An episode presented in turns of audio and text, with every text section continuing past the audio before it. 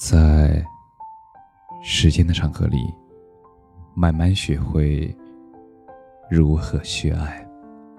大家晚上好，我是深夜治愈师泽是每晚一文伴你入眠。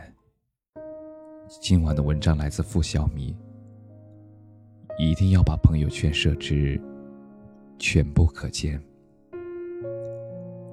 从朋友圈可以设置三天可见开始，一些朋友好像从微信里蒸发了，没有照片，没有文案。点开他们的头像，看到的只有一条横杠。明明存在彼此的好友列表里，却因为三天可见，变成了最熟悉的陌生人。没有办法了解你的近况，话题也不知从何说起。所以，把朋友圈设置成全部可见吧。这周末的时候，和好友阿瑞约了晚餐，餐品和摆盘都精致典雅。阿瑞饶有兴趣的拍了很多照片。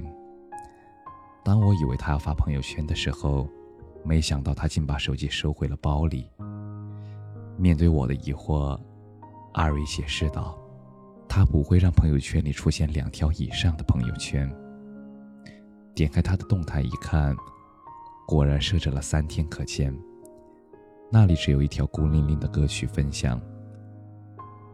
微信加的人太杂乱了，我不想泄露太多的个人信息。阿瑞似乎怕我不信，他补充道：“况且我也没有那么想让别人了解我。”朋友圈里设置三天可见，一定是微信列表里没有喜欢的人。这句话果然是真理，因为不想得到别人的了解和共鸣，也不愿过多展示自己的生活和想法。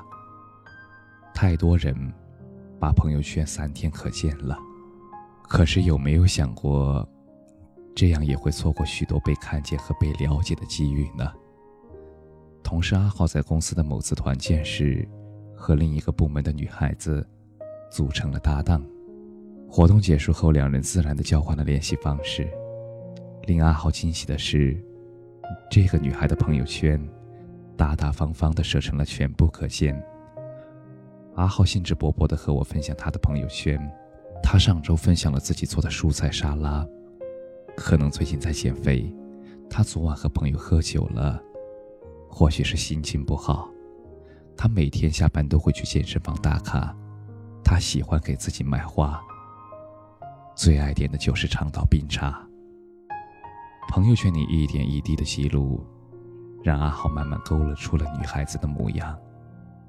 第一次约会，阿豪贴心的选择了轻食餐厅，也避开了他曾在朋友圈吐槽过的奶茶店。看到女孩子的笑容。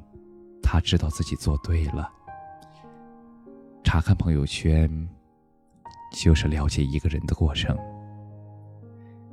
尹峰在《十五年等待候鸟》里写过：“人生就像一台列车，进了站，有的人会上车，有的人必须下车。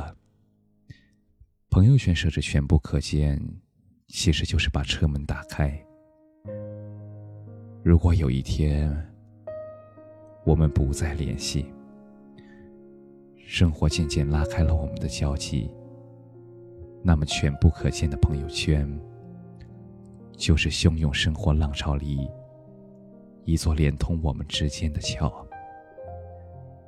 曾经在微博上看到过一句很扎心的话：除了真正在意你的人，没有人会点开你的头像。浏览朋友圈，深以为然。尤其是在成年后，经历过更多人事后，更懂得这种感慨。学妹第一次参加公司年会，显得有些紧张。她咨询了好几个人，特意买了一件略显隆重的小礼服。年会上，学妹不敢大声说笑，她小心翼翼，生怕闹出什么笑话。回想那时候的窘迫，学妹自己也有些不好意思了。